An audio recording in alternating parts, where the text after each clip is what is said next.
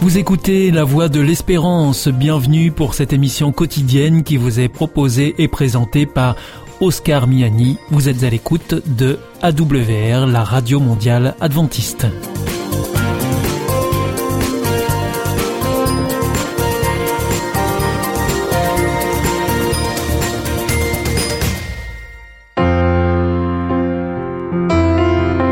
Rencontre autour de la parole une prédication enregistrée en public en l'église adventiste de Collonges-sous-Salève. Aujourd'hui, la prédication vous est présentée par Daniela Gelbrich sur le thème Dieu a un nom.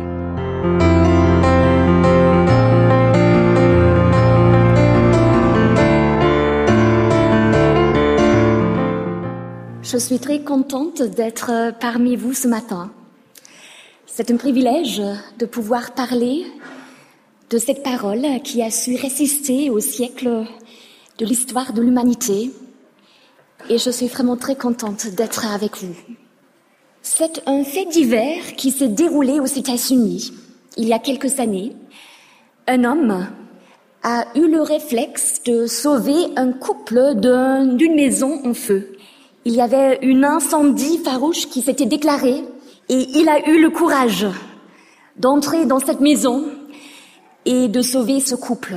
Mais cette action de sauvetage lui a abîmé le visage. Son visage était abîmé et il est devenu l'homme au visage défiguré. Et ça lui a fait mal. Parce que quand il s'est promené, tout le monde le regardait un peu avec un regard euh, de pitié, mais aussi euh, voilà. Et il a commencé à se replier sur lui-même. Il est resté à la maison et même à la maison, il s'est enfermé dans une chambre tous les matins. Il est resté dans cette chambre pendant toute la journée, en silence, et il s'est enfermé. Et son épouse, elle a essayé de lui dire qu'elle était à ses côtés, qu'il aimait, qu'il devait sortir de sa chambre. Mais il, il avait vraiment érigé un mur invisible autour de lui et elle a pu faire n'importe quoi, mais non, il est resté euh, dans cette chambre. Et cette épouse, elle a désespéré, elle ne pouvait plus rien faire, mais un jour, elle s'est dit, il faut que je fasse quelque chose. Et elle a pris une photo de son mari, et elle est allée euh, voir un médecin de chirurgie esthétique. Et quand elle avait ce rendez-vous, euh, ce, médecin lui pose la question de savoir mais qu'est-ce que vous voulez? Et elle lui montre cette photo avec ce visage défiguré euh, de son mari et elle lui dit monsieur est-ce que vous pourriez faire quelque chose pour moi? Est-ce que vous pourriez m'opérer et défigurer mon visage à tel point qu'il ressemble à celui de mon mari? Et vous comprenez que ce médecin a refusé. Il a refusé. Mais il était touché par cela et il a dit à cette dame, est-ce que je peux vous accompagner à la maison? Je voudrais parler à votre mari. Et tous les deux, ils sont rentrés. Et ce médecin, il frappe à cette porte fermée. Et silence, comme d'habitude.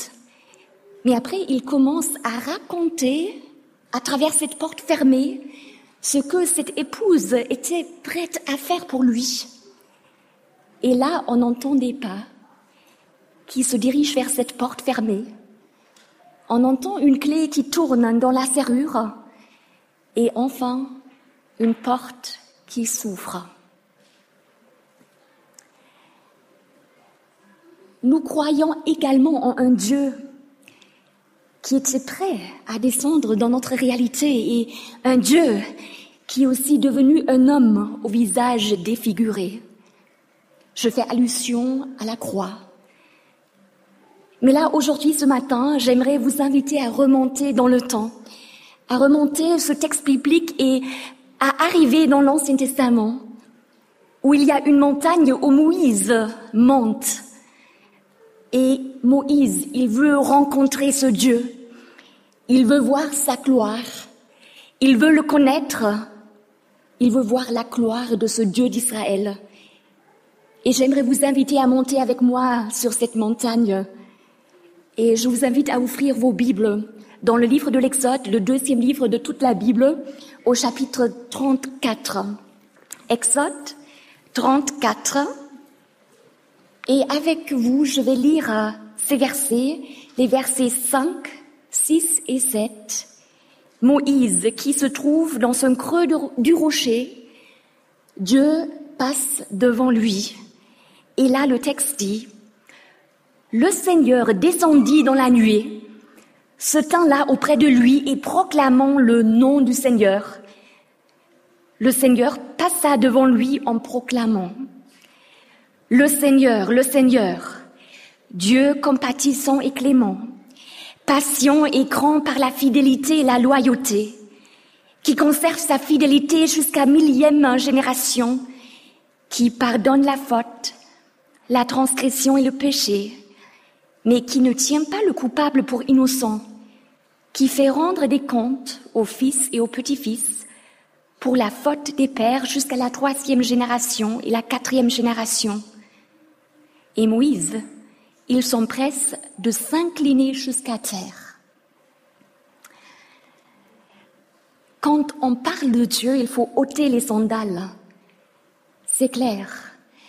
Mais j'aimerais quand même partager quelques réflexions avec vous ce matin et parler de ce Dieu, ce Dieu d'Israël qui se révèle à Moïse et par ce biais à l'humanité entière. Mon premier point est le suivant. Le Seigneur, le Seigneur. Dieu a un nom. C'est un Dieu personnel un nom qui représente qui il est et ce que le définit en tant que personne. Parce que là, dans le texte où nous avons le Seigneur, il y a le nom propre de Dieu en hébreu, le tétragramme. Mais on a un tel respect à l'égard de ce nom propre qu'on dit le Seigneur. Mais là, on a le nom personnel de Dieu. Et le nom dans l'Antiquité est important. Et même pour nous, c'est important. Lorsque je dis à ma sœur, euh, et je l'appelle par le titre sœur, sœur, euh, viens voir, ça cloche. Mais si je dis Mélanie, viens voir, ça va déjà mieux. Elle a un nom, un nom personnel. Et ce Dieu d'Israël qui se révèle à Moïse sur cette montagne, il a un nom. C'est un Dieu personnel. C'est le je suis. Il est présent. Je suis ton Dieu. Je serai qui je serai. Ce que je suis, je serai. Dieu est un vis-à-vis, un ami, une personne. Et d'ailleurs, il avait dit à Moïse au chapitre 33, j'irai moi-même avec toi et je te t'accorderai la paix. Deuxième point, Dieu compatissant. Compatissant, la compassion, en hébreu, il y a un terme, c'est rahum. Rahum, c'est l'amour d'une maman pour son enfant. Le premier ingrédient, c'est un côté féminin. Ce lien indestructible et mystérieux, mystérieux d'une maman pour son enfant. Une maman qui aime son enfant. Le lien parental, il est mystérieux. On, on fait n'importe quoi pour ses enfants. Et d'ailleurs, euh, on dit que cet amour d'un parent envers son enfant, c'est vraiment la forme d'amour la plus désintéressée qui existe au monde. Mais malheureusement, dans notre monde prisé, il y a des mamans qui abandonnent leurs enfants. Malheureusement, ça existe. Et ce, Dieu va dire, par le biais du prophète Isaïe, même si toutes les mamans du monde vous abandonnaient je resterai. Je ne t'abandonnerai pas. Je ne t'oublierai pas. Donc il y a ce lien indestructible entre Dieu et son enfant, l'être humain. Et d'ailleurs, la compassion, c'est l'attitude de base de Dieu à l'égard de tout être humain. C'est un Dieu qui sait lire la biographie de chacun d'entre nous. Il nous connaît. Il sait qui nous sommes. Il connaît la vie intérieure, la plus profonde, à laquelle personne d'autre peut accéder. Les abîmes les plus profonds du cœur, il les connaît et il a de la compassion. Il sait dans quel contexte nous vivons. Troisième point, un Dieu clément. Hanoun en hébreu, c'est la grâce. L'amour s'exprime, cette attitude, attitude de base de compassion, elle s'exprime. Un Dieu qui fait grâce, qui est gracieux. Dieu est clément et il fait quelque chose. Si vous tournez quelques pages à gauche et vous lisez Exode 22, versets 25 à 26, ce mot revient. Il est déjà là. Et là, on a un Dieu qui est sensible. Il est sensible à la veuve, à l'orphelin, à ceux qui sont maltraités. Et d'ailleurs, Exode 22, versets 25 à 26 dira, si tu prends en gage le manteau de ton prochain, tu le lui rendras avant le coucher du soleil, car sa seule couverture, c'est le manteau qu'il a sur la peau. Dans quoi coucherait-il? S'il crie vers moi, je l'entendrai, car je suis clément. Hanoun, je fais grâce. Ce Dieu, il est sensible à ceux qui sont maltraités, à ceux qui n'ont rien. Il peut lire nos histoires respectives. Quatrième point, un Dieu patient, ou lent à la colère. En hébreu, long de narine, long d'haleine. Il est patient. Et la patience, elle manque cruellement à notre époque, n'est-ce pas? Être patient, c'est difficile. On veut avoir tout, tout de suite. Mais là, on a un Dieu qui est patient. Ce n'est pas un Dieu qui est capricieux comme les dieux avec minuscules dans l'Antiquité, qui se bagarrent, qui sont capricieux. Non, il est patient. Il faut travailler dur pour le mettre en colère, finalement. Il est patient. Il y a un targum aramien qui paraphrase cette péricope et qui dira Dieu est patient. C'est lui qui s'écarte de la colère mais fait approcher la compassion. Il fait approcher la compassion, l'attitude de base à l'égard de chacun d'entre nous. Mais la colère. Mais il faut dire, il y a des réalités dans notre monde prisé face auxquelles il faut réagir avec de la colère si on est émotionnellement en bonne santé et mature. Et on a un Dieu qui mature. La colère de Dieu, c'est son antagonisme constant, inlassable et intransigeant à l'égard du mal, sous toutes ses formes et manifestations. Dieu et le mal, ça ne va pas ensemble. Il est patient, il attend, il fait confiance. Mais finalement, il n'est jamais complice du mal. Sa patience, c'est l'expression de son amour à l'égard de son enfant. Et il sait que le mal le détruirait. Il faut le protéger, cet enfant. Cinquième point, ce Dieu, il est grand par la fidélité et la loyauté. Et là, on a deux termes en hébreu euh, qu'on ne peut pas vraiment traduire, surtout le premier, chesed, un vocable intraduisible toutes les qualités positives de Dieu, bonté, bienveillance, grâce, amour, fidélité, un terme d'alliance. Il est grand par recette. Et le deuxième terme, émet, ça rend la vérité, la loyauté, l'engagement, la solidité, la confiance aussi. C'est quelqu'un qui s'engage à fond. Et s'il s'engage, il s'engage. Il est loyal jusqu'au bout. Et on ne peut pas savoir plus fort en hébreu. Ces termes posés l'un à côté de l'autre, c'est vraiment ce qu'on a du plus fort en hébreu. Et d'ailleurs, le mot recette est répété, qui garde sa fidélité, sa recette jusqu'à la millième génération. Un engagement fort. Et d'ailleurs, euh, dans le livre de la Genèse, au chapitre 15, Lorsque ce Dieu passe à, travers les animaux partagés, un rite un peu bizarre pour nous, Il passe à travers ces animaux partagés, il conclut alliance avec Abraham. C'est lui qui passe à travers les animaux partagés pour dire, si jamais je trahis cette alliance, cette relation avec toi, c'est moi qui aurai le même sort que ces animaux partagés.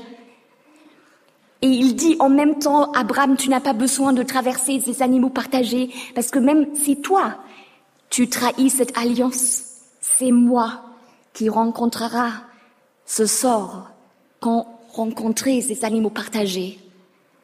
C'est un Dieu qui prend la responsabilité coûte que coûte, qui s'engage. Sixième point, un Dieu qui pardonne la faute, la transgression et le péché, Trois termes pour parler euh, du péché finalement. Un seul aurait suffi, n'est-ce pas? Mais là, les trois termes sont là pour dire qu'il pardonne tout. Finalement, il est pardonnant. C'est sa manière d'être. Le pardon est possible. La complexité de l'humanité ou de l'être humain n'est pas trop complexe pour lui. Il peut pardonner. On n'a pas à avoir peur de s'approcher de lui pour être pardonné face à nos naufrages moraux, nos violences, nos égoïsmes. Il pardonne. Et d'ailleurs, il porte. Le mot pour pardonner en hébreu, c'est porter. Il porte. Septième point. Mais qui ne tient pas le coupable pour innocent? Gardons à l'esprit que l'attitude de base de Dieu, c'est la compassion, la clémence, la patience, la fidélité, la loyauté, le pardon. Mais là, on a aussi un Dieu qui ne se fera jamais complice du mal. Il ne se compromet pas. L'amour est basé sur la liberté et il respecte notre liberté. Mais il ne peut pas, au nom de l'amour, se faire complice du mal. Et maintenant, cette phrase que j'aurais aimé contourner, à dire, mais je vais l'affronter et je vais partager ma lecture, mais c'est une, lecture qui n'a pas le dernier mot. Qui fait rendre des comptes aux fils et aux petits-fils pour la faute des pères, jusqu'à la troisième et la quatrième génération. Difficile à comprendre, j'avoue. Tout d'abord, il y a déjà un contraste énorme entre mille et trois et quatre. Et au milieu, le pardon. Si vous avez 1000 euros pour faire les courses, au lieu d'avoir 3 ou 4 euros pour faire les courses, ça fait une différence quand même. Mais moi, je lis comme suit. Je pense que la faute des pères a des conséquences sur la génération qui suit. C'est la vie, dans un monde absurde, déchiré, prisé. Les parents qui prennent des drogues, voilà, les enfants, ils portent le coup. Les parents qui sont alcooliques, là aussi, ça laisse des traces. Aussi, euh, le divorce, ça laisse des traces. Et j'ai beaucoup d'amis qui ont des parents divorcés, qui luttent avec toutes les insécurités hein, qui puissent exister. Les schémas mentaux qu'on porte, les familles dysfonctionnelles, nous sommes très contents pour toutes les familles qui fonctionnent bien et ça existe, grâce à Dieu aussi. Mais quand même, il y a des dysfonctionnements, des secrets toxiques. Et là, on est face à un Dieu qui reste à nos côtés, qui chemine avec nous inlassablement, jusqu'à ce que nous soyons libérés des démons de notre propre histoire ou de notre histoire familiale. Un Dieu qui s'engage, qui comprend, qui compatit. Il est du côté du maltraité, de l'orphelin, de la veuve. Il lit nos biographies et il ne s'arrête pas jusqu'à ce que nous soyons vraiment libérés et restaurés. Deviens toi-même. Dans ce monde prisé, il dit à Abraham, va-t'en de ton pays, du lieu de tes origines et de la maison de ton père. Adviens qui tu es. Sors et Dieu reste à nos côtés et nous sommes reconnaissants pour toutes les familles qui fonctionnent bien. C'est un privilège. C'est aussi un Dieu à la passion jalouse, un Dieu passionné pour nous. J'ajoute le verset 14 dans Exode 34.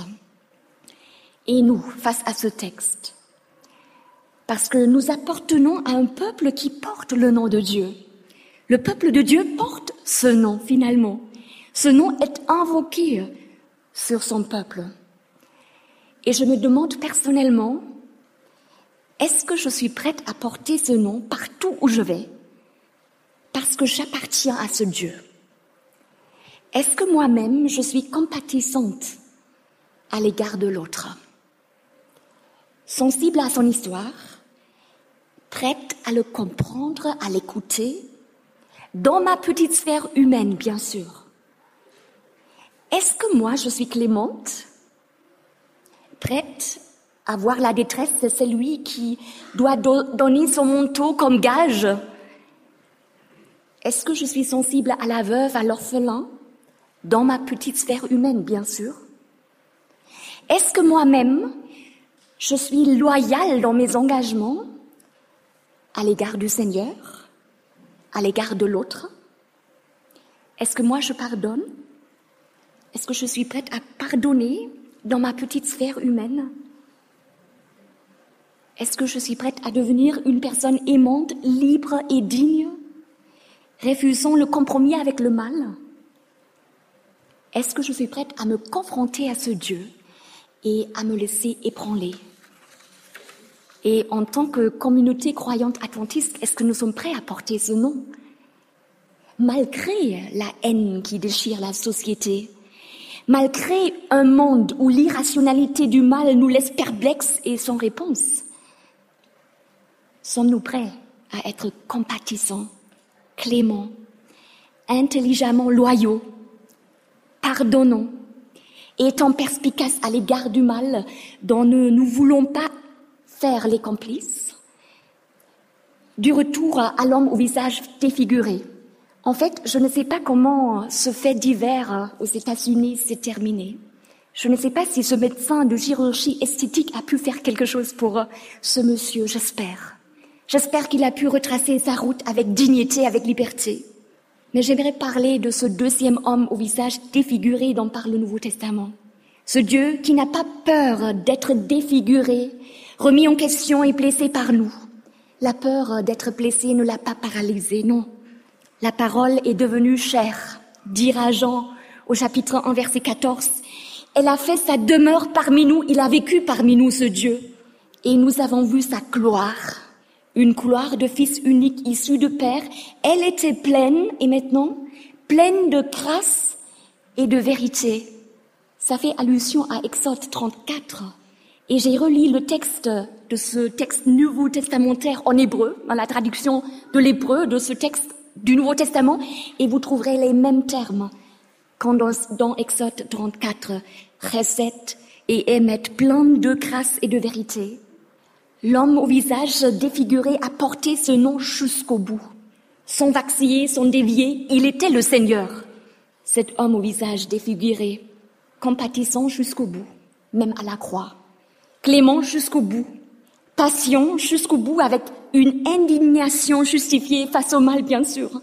Plein de grâce et de vérité, sa loyauté et son engagement à l'égard de nous, inébranlable jusqu'au bout, pardonnant jusqu'au bout, même ceux qui le transpercent, mais jamais complice du mal, mais aimant profondément, c'est lui emprisonné par le mal, destiné à être libéré. Ce Dieu, cet homme au visage défiguré, il désire de libérer l'être humain de tout ce qui le retient. Il veut rendre autonome l'être humain, compatissant, clément, patient, grand par la fidélité et la loyauté, pardonnant, jamais complice du mal. Ce Dieu, le Seigneur, qui a un nom qui est personnel, qui souhaite nous rencontrer là où nous sommes. Et là maintenant, il est temps de redescendre de la montagne et de partager, de vivre ce nom. Nous appartenons à lui. Nous appartenons à un royaume dont il est roi. Ce royaume n'est pas de ce monde, c'est clair, mais nous vivons bel et bien sur cette terre. Sommes-nous prêts à porter ce nom? Sommes-nous prêts à cheminer avec ce Dieu qui nous aime et qui s'est engagé à l'égard de chacun d'entre nous individuellement? Est-ce que nous sommes prêts? Que Dieu vous garde. Amen. C'était Rencontre autour de la parole, une prédication de Daniela Gelbrich, une émission proposée en partenariat avec l'Église adventiste de Collonges-sous-Salève. Au nom de l'amour. Est-ce un nouveau film? Non, c'est le nouveau cours de l'IEBC. IEBC Oui, l'Institut de l'étude de la Bible par correspondance. Tu vas sur le site www.iebc.org et tu découvres tous les cours gratuits. Tu as raison, au nom de l'amour, ça vaut la peine. Ce cours m'a vraiment interpellé. www.iebc.org